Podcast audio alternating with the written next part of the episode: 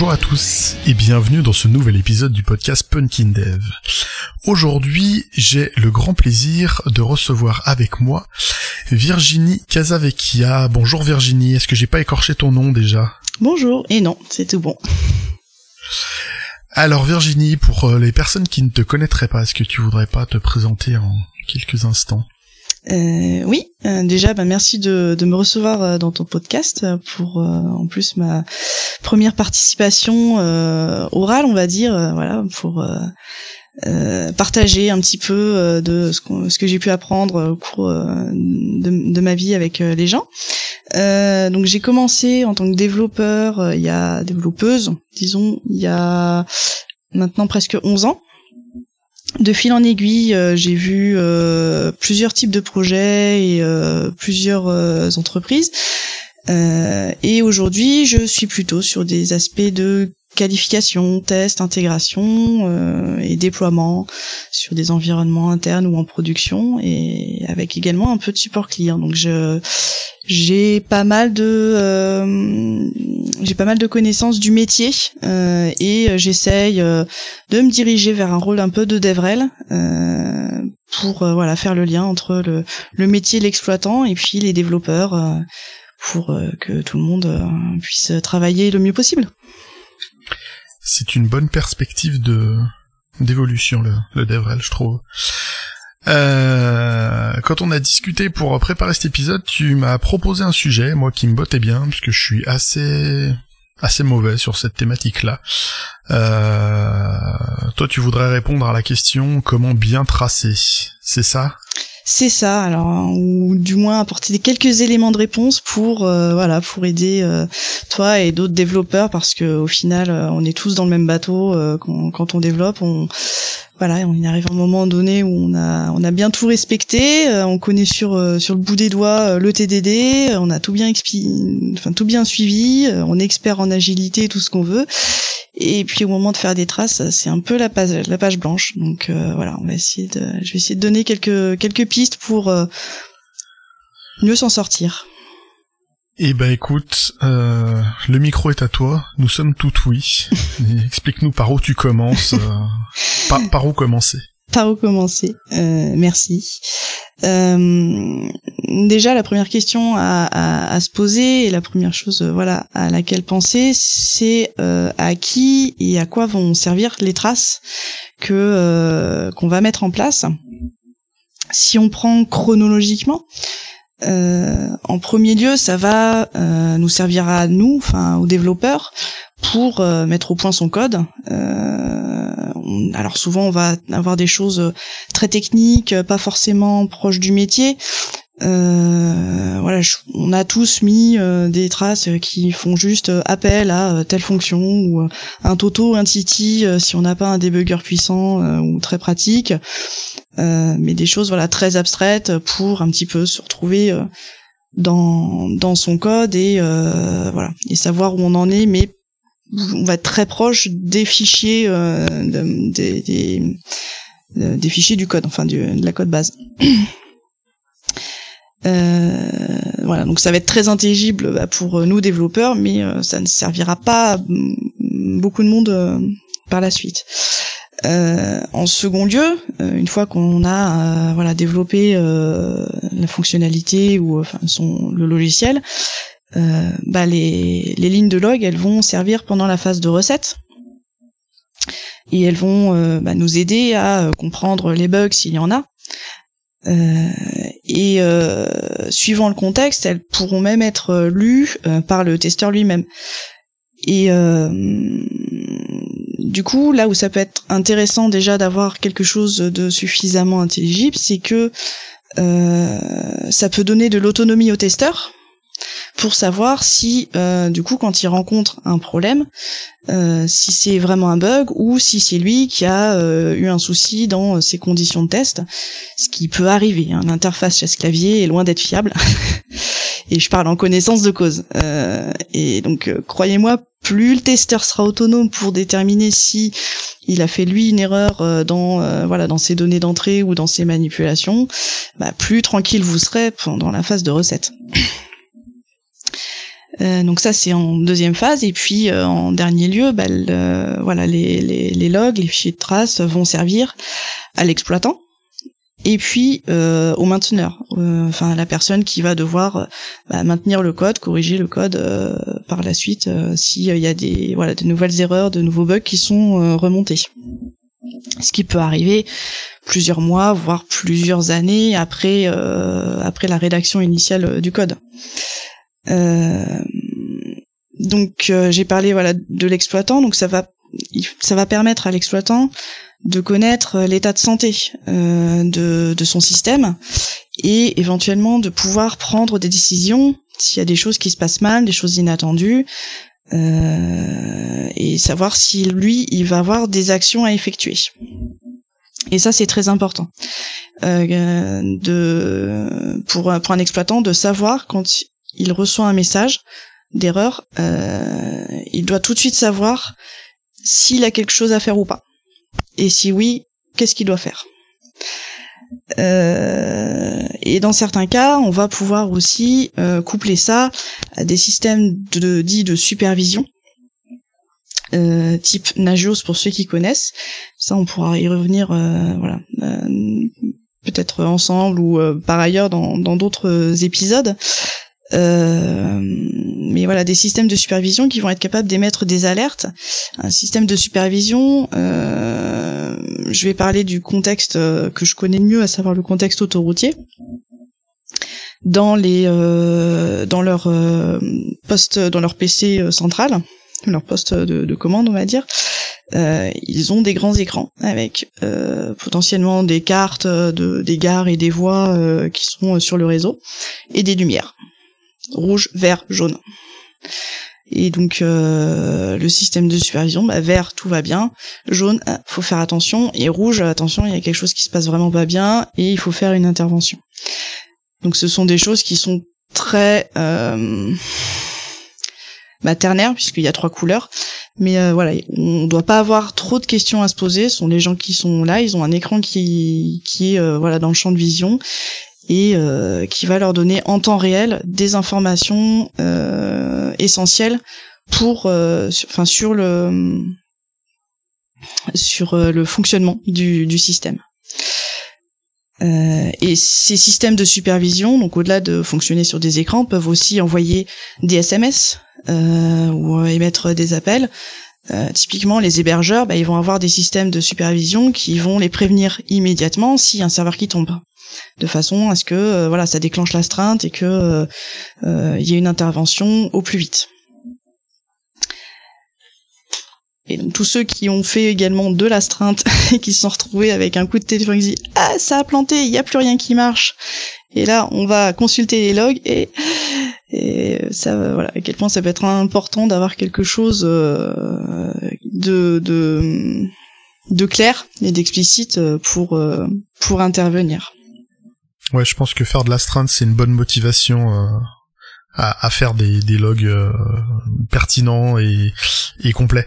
Oui. Euh, je pense que les, dès qu'on a fait une astreinte, on s'est retrouvé un peu à poil devant, devant une trace où il y a trois fois rien dedans et à devoir faire des tests des tests random pour voir ce qui se passe et espérer que ça puisse résoudre le truc.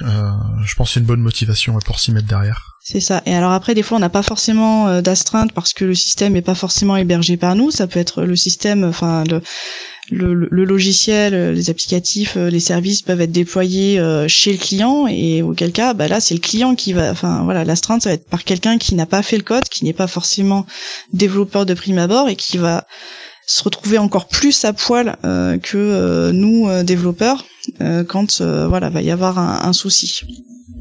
Donc effectivement, euh, le fait de faire des astreintes et ou euh, du, support client ou en tout cas euh, d'être en frontline sur les remontées d'incidents du client, que ce soit en phase de recette site, enfin donc la recette qui est faite par le client sur ses environnements ou par la suite, c'est également très formateur sur voilà sur ce qu'il faut mettre ou pas, parce que ça permet de de prendre connaissance de ses habitudes de fonctionnement aussi, de la façon dont lui perçoit euh, le système. Euh, et puis ça permet de s'imprégner également du métier. Euh, donc voilà. Et donc les, les traces, elles vont bah, permettre aussi à celui qui va devoir corriger des anomalies potentiellement de, de d'essayer de comprendre ce qui, pa ce qui se passe. et ce qu'il faut se dire, c'est que quand quand ce moment où on doit corriger arrive, ben, les conditions de reproduction, euh, elles sont potentiellement pas déterminées. De les conditions de reproduction du bug, on va pas forcément les connaître. Euh, typiquement, si, on, si le bug il est sur un serveur grand public, euh, il y a euh, des dizaines, des centaines d'utilisateurs qui se connectent, qui font des choses sur sur le site.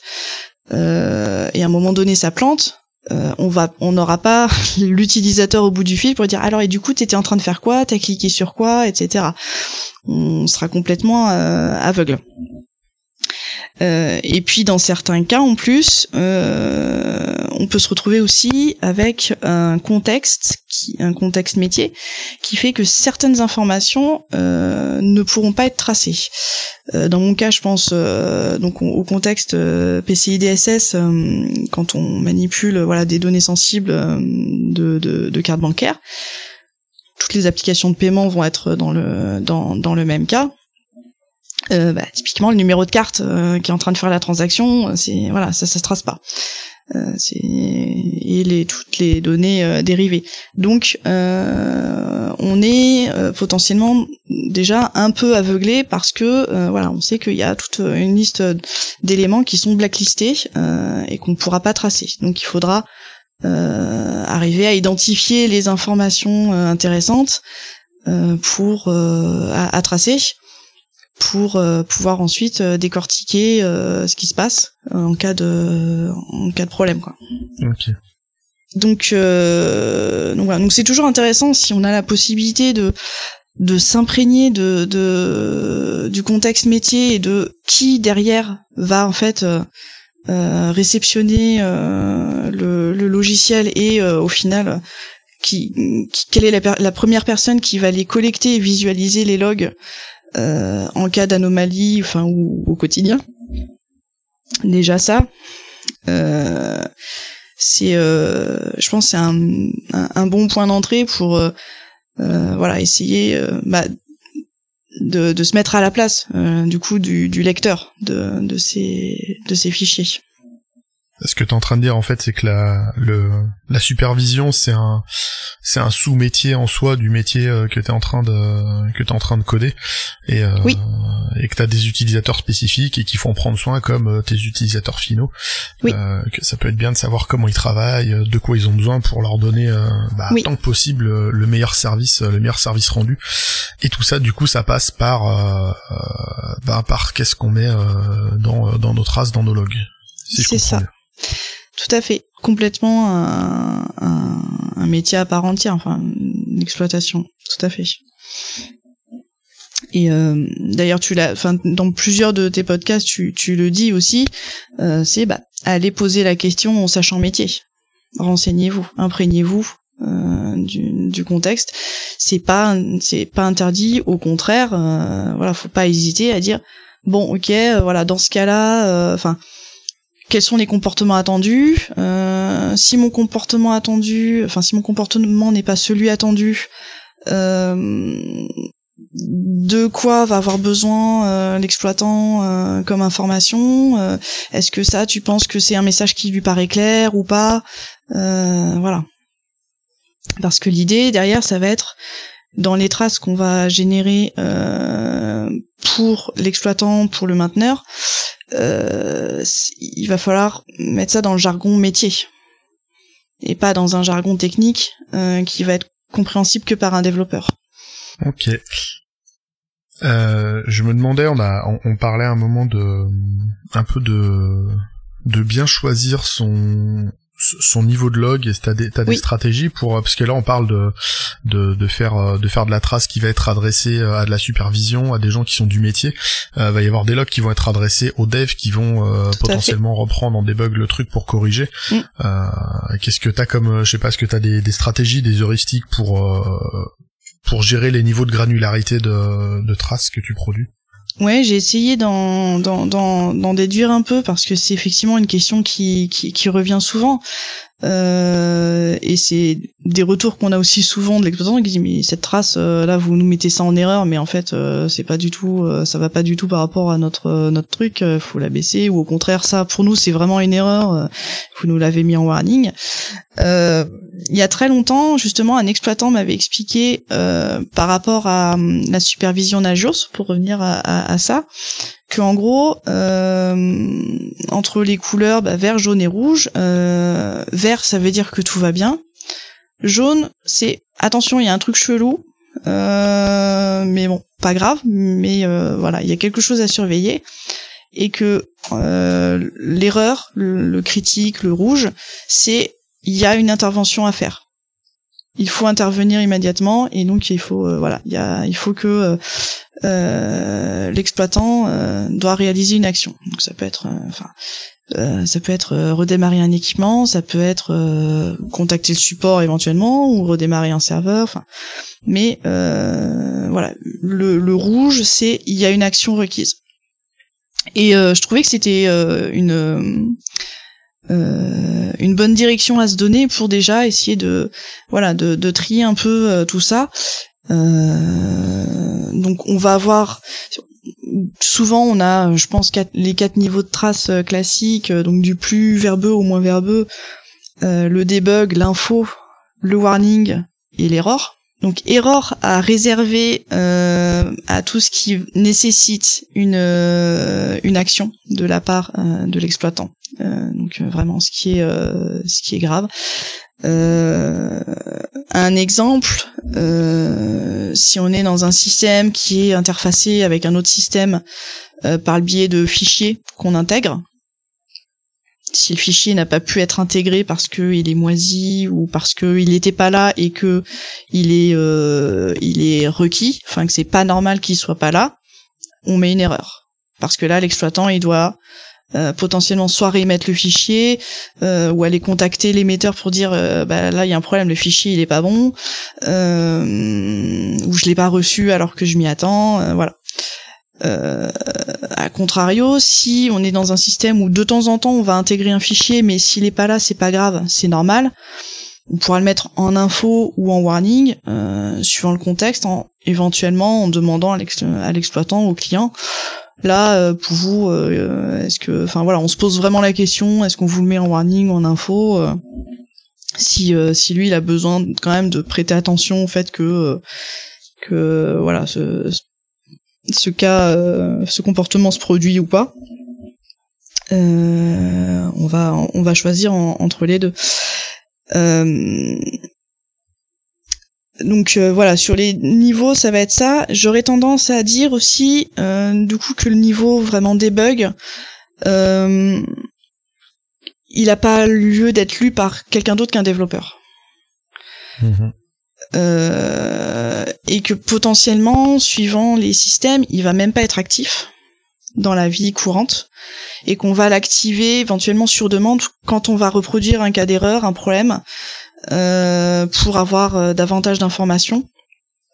Euh, mais voilà, de base, niveau des c'est pas, enfin, sur plein de plein de logiciels, c'est pas un niveau qu'on va qu'on va activer euh, par défaut. On va le mettre quand ça passe quand ça se passe mal, qu'on comprend pas et qu'on veut euh, plus d'infos. Euh, mais voilà, j'aurais tendance à dire le debug, voilà, là on peut aller sur des choses peut-être un peu plus proches du code. Mais c'est pas quelque chose qu'on qu'on pourrait s'attendre à activer et à faire lire par par l'exploitant. Euh, et les traces info, euh, après, elles pourront être actives ou non, mais ça, ça va dépendre pareil des contextes. Euh, enfin, ouais, du, contexte projet. Si on est sur quelque chose, sur une petite application qui tourne sur une machine et qui est pas beaucoup sollicitée, on va pouvoir laisser ce niveau d'info activé, mmh. qui va indiquer qu'il y a des choses qui se passent, qui rentrent, je sais pas. Euh, tu parles souvent des, des, sites de vente en ligne. Faut dire bon bah j'ai une j'ai reçu une commande de tel utilisateur. Bon, euh, alors tiens, si on essaye de faire un parallèle là-dessus, dans le debug, on mettrait tout ce qui est ouverture et fermeture de session depuis le navigateur d'un client. Ça, ça n'a pas lieu d'être ailleurs que dans un niveau debug. mmh. parce que ce qu'il faut se dire, c'est que le code, il va être appelé des milliers, voire des millions de fois, et que donc chaque ligne de trace, enfin chaque ligne de log qu'on va faire tracer à l'application, ben, elle va être tracée autant de fois. Et donc, suivant, euh, enfin si on si on est trop verbeux, euh, on peut complètement tanker une machine à cause des traces. Euh, donc, ce qui n'est pas utile, il faut effectivement le laisser dans son niveau debug qu'on active que que au besoin. Et donc tout ce qu'on va laisser en niveau de, production standard, on va dire, au runtime normal quand tout se passe bien. Euh, il faut essayer d'être le plus concis possible. Ouais, il y a une notion aussi, j'imagine, de, de lisibilité de la trace derrière. Si on a si on a tracé trop, la, oui. bah la lecture derrière va être euh, va être compliquée, l'analyse. Si on a des, des choses pertinentes, ça. ça peut on peut gagner du temps, j'imagine. Oui, plus concis on est, euh, mieux c'est. Euh, mais ça nécessite aussi du coup d'avoir euh, pu prendre pas mal de recul bah, sur le métier pour effectivement pointer du doigt l'information. Bah, c'est ça. Donc c'est c'est c'est super c'est super compliqué quand même à faire. Hein. Enfin on n'y arrive pas on n'y arrive pas comme ça. Euh, voilà un peu ce que ce que je conseillerais sur les différents niveaux. Euh, et puis bah maintenant qu'on sait, euh, une fois qu'on a son, son niveau de trace, euh, faut se dire voilà qu'est-ce qu'on met dedans? Euh, c'est quoi les infos pertinentes? Ce que je donnerais comme conseil, c'est de garder en tête qu'effectivement en cas d'apparition de bug, donc pendant la vie en production de, du logiciel, euh, on n'aura que très rarement les conditions d'apparition du bug. Euh, à moins d'être sur un logiciel back-office utilisé par euh, deux personnes qui vont pouvoir nous dire ah bah j'étais en train de faire ça, ça a planté. sur un voilà sur un sur un serveur qui est sollicité par plein de choses différentes, on n'aura pas toutes ces infos là. Donc ça veut dire qu'il faudra les tracer tout en respectant effectivement les contraintes euh, éventuelles euh, d'anonymisation euh, des données sensibles pour se conformer aux, réglementations. mais il va falloir indiquer tout ça. donc je disais, il faut quelque chose, faut, faut, des traces qui soient intelligibles par l'exploitant. Je, je, vais quand même apporter un petit, pas bémol, mais enfin un petit truc en plus. Euh, c'est que les messages qu'on va mettre dedans, oui, doivent être euh, euh, plutôt orientés métier autant qu'on peut. Par contre, je conseille fortement de d'indiquer quand même les classiques nom de méthode et numéro de ligne où apparaît l'erreur. Mmh. suivi ensuite du message du, du, message un peu plus exploitant euh, surtout que, alors je parle pour le C++ que je connais, mais on a des super macros préprocesseurs qui permettent de faire ça automatiquement. Euh, c'est underscore underscore line euh, ou les underscore fonctions qui vont remplacer ça automatiquement par voilà la ligne, le numéro de ligne du fichier et la fonction. donc il y a même pas besoin. Enfin ça, voilà, c'est forcément toujours à jour. Euh, mais ça facilite, euh, ça, ça, va faciliter le, travail effectivement du développeur, du, du, correcteur. C'est une info qui prend pas beaucoup de place.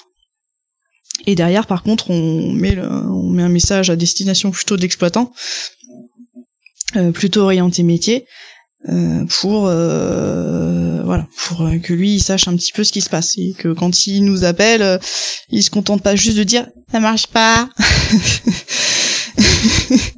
c'est un petit peu l'écueil qu'on a tendance euh, qu'on a tendance à avoir. On déteste quand on nous balance ça, euh, ça marche pas. Ça marche pas. Et souvent, souvent c'est un peu ce qu'on met dans nos logs, genre ça a pas marché. Ça a pas marché. oui, mais quoi euh, J'ai vu, j'ai vu récemment. alors au moment où on enregistre l'épisode, je, je, rentre de Devox tout frais et j'ai vu un sujet justement sur sur ces questions-là. Et alors ça, je l'ai pas noté. Je, vais essayer de le faire de mémoire, mais en gros, il y a, y a, plusieurs niveaux de maturité qui étaient proposés dans les données qu'on qu'on met dans un log et un peu le niveau zéro, c'est bah on a rien mis, c'est juste l'erreur, c'est j'allais dire la classe d'exception qui a, qui, a, qui a pété, qu'on n'a pas juste du tout géré, et puis c'est ça qui est écrit dedans. Donc là en général on est marron pour analyser quoi que ce soit. Mm. Euh, après, il y a le niveau, euh, c'est une exception à nous euh, qu'on a capté et puis on a vaguement tracé un truc dont on peut éventuellement voir où c'est sorti. et plus on va rajouter de, de détails, plus ça sera lisible jusqu'au, j'allais dire au niveau de maturité ultime, c'est-à-dire que c'est un type d'erreur qu'on sait qui apparaît et le message de log indique ce qu'il faut faire pour le corriger. par exemple, eh ben, il s'est passé ça dans tel fichier, et eh ben sur telle ligne, je sais pas. Euh, le CSV euh, client il est foiré, euh, il faut remettre un point à la place d'une virgule parce qu'on n'a pas pu le parser. et ben il faut faire ça et puis faire rejouer le fichier si ça c'est marqué dedans.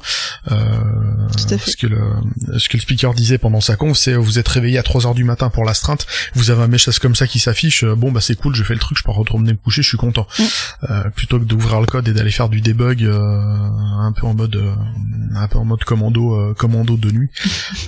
et je trouve ça intéressant euh, d'avoir. Après, c'est un niveau de maturité qu'on peut pas avoir du premier coup, euh, je pense, euh, mais ça peut venir. ça me paraissait être une bonne cible. Moi, je suis pas encore du tout là. J'essaie de passer le, on va dire niveau 0, 1, 2, avoir des, avoir des, des traces qui ont justement des messages qui ont une pertinence métier qui puisse être compris pas que par des devs. Mm. Et ça déjà, c'est un gros taf.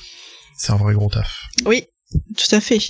Euh, mais sans, sans, sans effectivement avoir besoin de, de, de ce niveau de maturité, euh, comme je disais, bon, indiquer juste où on est dans le code, hein, déjà, bon, ça facilite euh, grandement la, la chose. On enfin, après, euh, potentiellement, c'est des choses qui sont déjà en place de façon plus ou moins automatique dans le code et qui font partie des bonnes pratiques, mais voilà. donc où on est et bah, qu'est-ce qu'on est en train de faire? Quelles données on manipule. Mm. Donc là, on peut donner justement le jargon, le jargon métier. J'étais en train de traiter la commande numéro truc muche, et puis après avec ce qui ce qui identifie ce qui euh, ça euh, en interne euh, pour le pour le logiciel.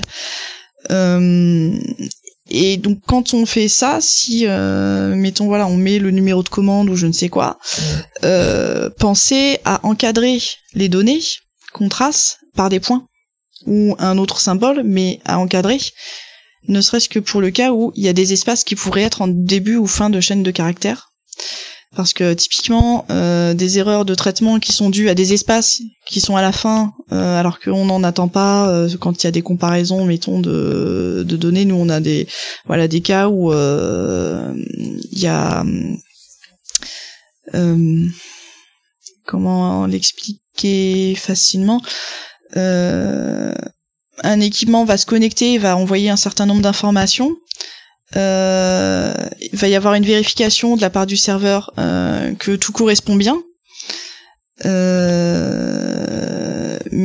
si les données peuvent être potentiellement padées par des espaces, en tout cas d'autres caractères invisibles à part les espaces, j'en ai pas trop, j'en ai pas rencontré. Euh, mais euh, si on n'est pas capable de les identifier dans le fichier de log, on ne verra jamais que l'erreur elle est due à ça. Parce que d'un côté on va avoir, je sais pas moi, euh, ABC, et puis et puis d'autre côté ABC mais espace espace espace.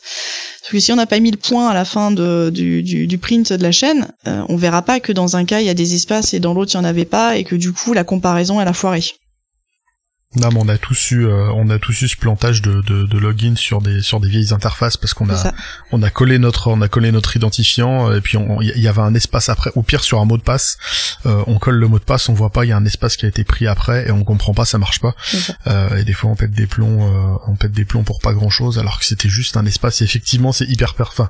Alors c'est tout bête, j'aurais même pas pensé, mais, de d'encadrer ces mm. données là avec effectivement entre points, entre tirets, entre ce qu'on veut pour euh, pour le voir c'est euh, c'est ça. Surtout dès, dès qu'on va avoir des dès qu'on va avoir des comparaisons de chaînes de caractères. Et donc si mettons on a une erreur qui euh, voilà une erreur ou un warning qui arrive sur quelque chose quand on est en train de comparer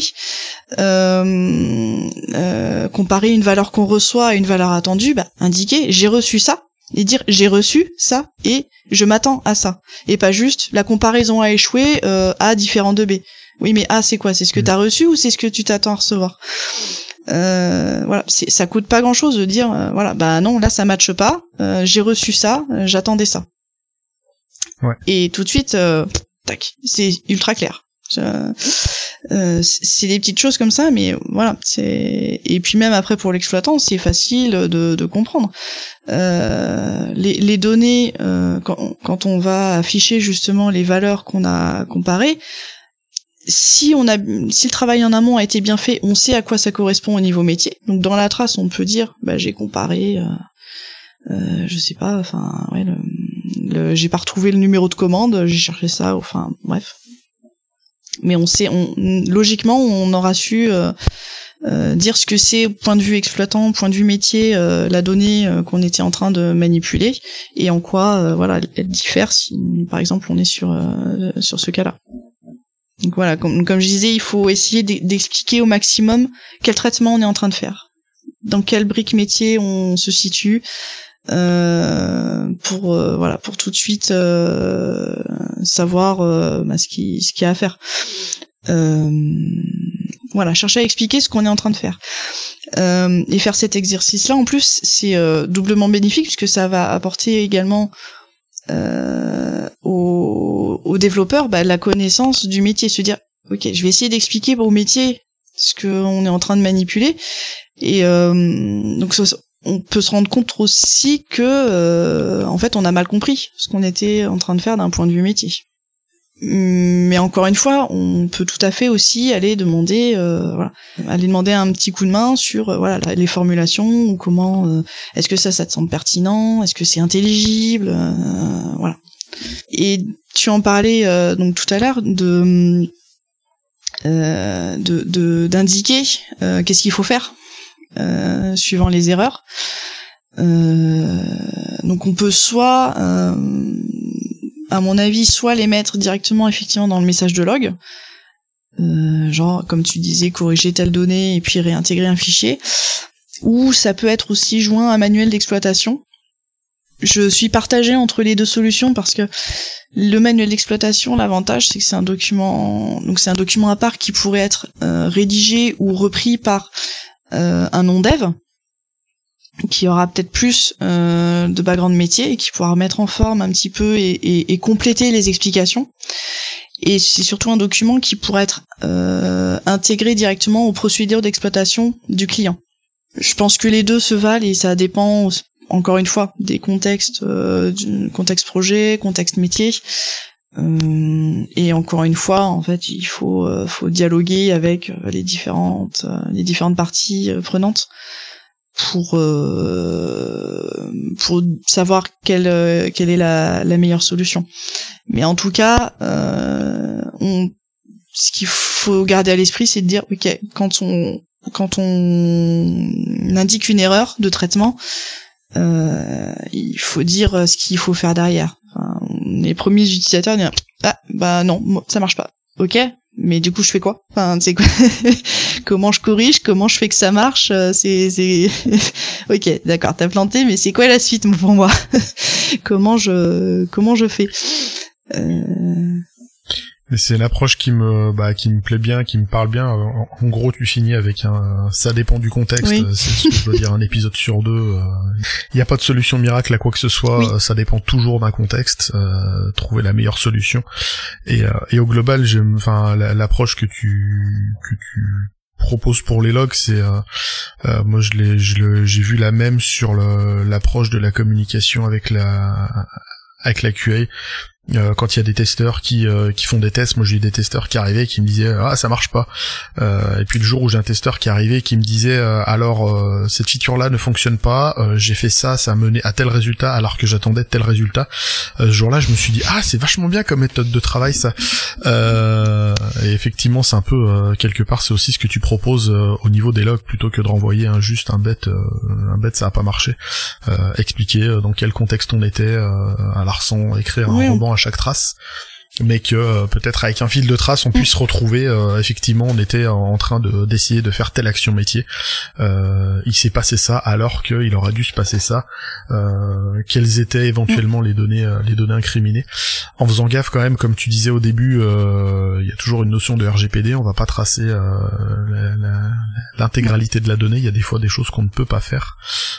Effectivement tracer tracer des numéros de sécu je pense des données de santé ou, ou des numéros de CB, effectivement, ça, il, faut arriver à sortir des infos génériques qui vont permettre de comprendre l'anomalie sans, euh, euh, sans se retrouver euh, sans se retrouver à voilà tracer des trucs qu'on n'a pas le droit de tracer. Mm. c'est un truc intéressant à, à, garder en tête et je pense qu'il peut vachement complexifier le boulot. Après voilà les, les sur ce côté des choses qu'on a le droit ou pas de tracer, c'est normatif.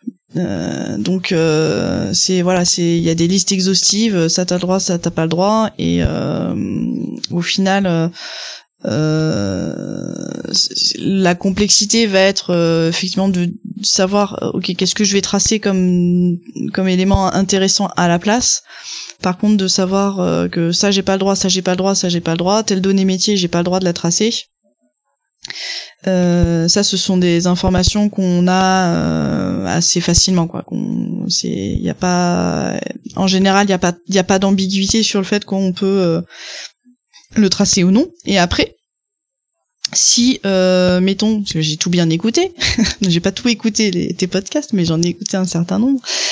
Euh, si on est dans un contexte où on a bien utilisé euh, le langage orienté objet qu'on a du typage fort et qu'on a des classes bien dédiées euh, on peut aussi euh, dire bah non tiens ça cet objet point de vue métier c'est un objet sensible et piloter après euh, la façon dont on enfin le fait que bah ça ce sera pas tracé ce sera anonymisé si jamais euh, je le mets dans une trace. Après ça va dépendre des des, des contextes mais dès lors que voilà on, on, sait que là on a récupéré tel objet et que cet objet là c'est un objet sensible euh, du point de vue de mon métier et que je n'ai pas le droit de de mettre euh, tel euh, tel variable membre dans, dans les traces, euh, voilà, on peut, euh, on peut tout à fait euh, le, le, gérer à ce niveau-là. Euh, après, on a des contextes un peu plus, un peu plus euh, compliqués, euh, où si tu as de, bah, de, la sérialisation, si tu es en train de décoder quelque chose que tu reçois dans un buffer et que tu sais pas encore justement ce que tu es en train de décoder, que dedans potentiellement tu as des données sensibles, bah là tu sais que voilà tout ton buffer à ce moment-là, tu sais pas ce que c'est, donc là tu es obligé de le sortir. Tu peux pas, tu pourras pas le tracer parce que voilà comme t'as pas encore pu décoder, tu sais pas ce qu'il y a dedans, et donc tu peux pas le tracer parce que euh, tu sais que dedans peut-être tu as des choses euh, qui sont euh, qui sont sensibles. et un autre point, là c'est sur le niveau de log. tout à l'heure je disais que typiquement tout ce qui est connexion d'utilisateurs sur un site grand public, tu vas pas les tracer. T'as d'autres contextes qui sont sensibles, on va te demander bah, de mettre par contre des traces d'audit et de alors là ça va plutôt être sur des logiciels back office euh, qui permettent de faire des opérations un peu sensibles mais là on va t'obliger euh, à dire tu dois tracer tu dois faire des traces d'audit et tu dois indiquer systématiquement que là t'as tel utilisateur qui s'est déconnecté. Il a fait telle action il s'est déconnecté. T'as tel autre utilisateur qui s'est connecté. On va avoir le même principe de traces d'audit sur euh, sur des bases de données ou même sur des systèmes euh, des, systèmes d'exploitation sensibles, ils ont des logs d'audit euh, qui disent euh, voilà, il y a un tel qui s'est connecté, il a fait telle telle opération, etc. Donc d'un contexte à l'autre, euh, un même type d'information qui est la connexion d'un utilisateur va d'un côté être du debug complet parce que euh, voilà, on enfin euh, Toto s'est connecté, Toto s'est déconnecté, voilà sur un grand un site grand public où t'en as des centaines de milliers par jour, ça va juste te polluer les traces. Puis par contre, si tu es sur un truc sensible en back office avec peu d'utilisateurs, là tu vas, ça va être quelque chose de, de, de requis. Bon, après ce genre de choses, euh, c'est également euh, spécifié, c'est c'est plus ou moins normé euh, sur euh, quand il y a des voilà quand il y a des choses qui doivent être tracées en général, on nous le dit. Donc on se pose pas trop la question quand c'est des des choses comme ça qui sont qui sont cuites. Mais hum, voilà un peu les pistes que je peux donner déjà pour essayer de d'avoir quelque chose d'un petit peu d'un petit peu plus intelligible euh, à la fois pour les développeurs et puis pour les, les utilisateurs et exploitants euh, de, de nos logiciels. Eh ben, je te remercie de tout ça. Euh, on a largement dépassé le format que je pensais qu'on aurait. Euh, donc merci ouais vraiment pour pour toutes ces billes. Moi, on est avec la mission où je bosse en ce moment ça fait partie des questions euh, des questions courantes, mm. c'est un petit peu donc on est en train de travailler dessus donc on va pouvoir euh, mettre deux trois trucs en application rapidement. Euh, pour conclure l'épisode, où est-ce qu'on peut te trouver si les gens ont envie de te suivre alors, Pour l'instant, je raconte pas encore grand chose, mais j'espère que ça va venir de plus en plus. on peut me retrouver sur Twitter la underscore fait underscore dragé ou sous le pseudo Ferrywen.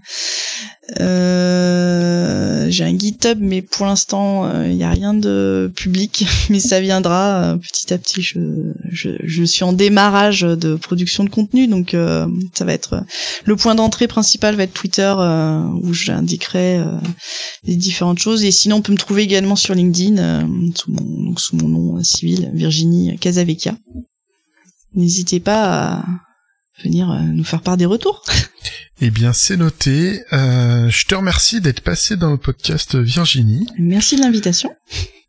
Eh ben, je t'en prie. Euh, à une prochaine, j'espère. travaille bien, bon courage pour la suite. Et puis, eh bien, chers auditeurs, à moi, il me reste à vous souhaiter une excellente fin de semaine. À la prochaine pour un nouvel épisode. Et d'ici là, geekez bien et codez bien.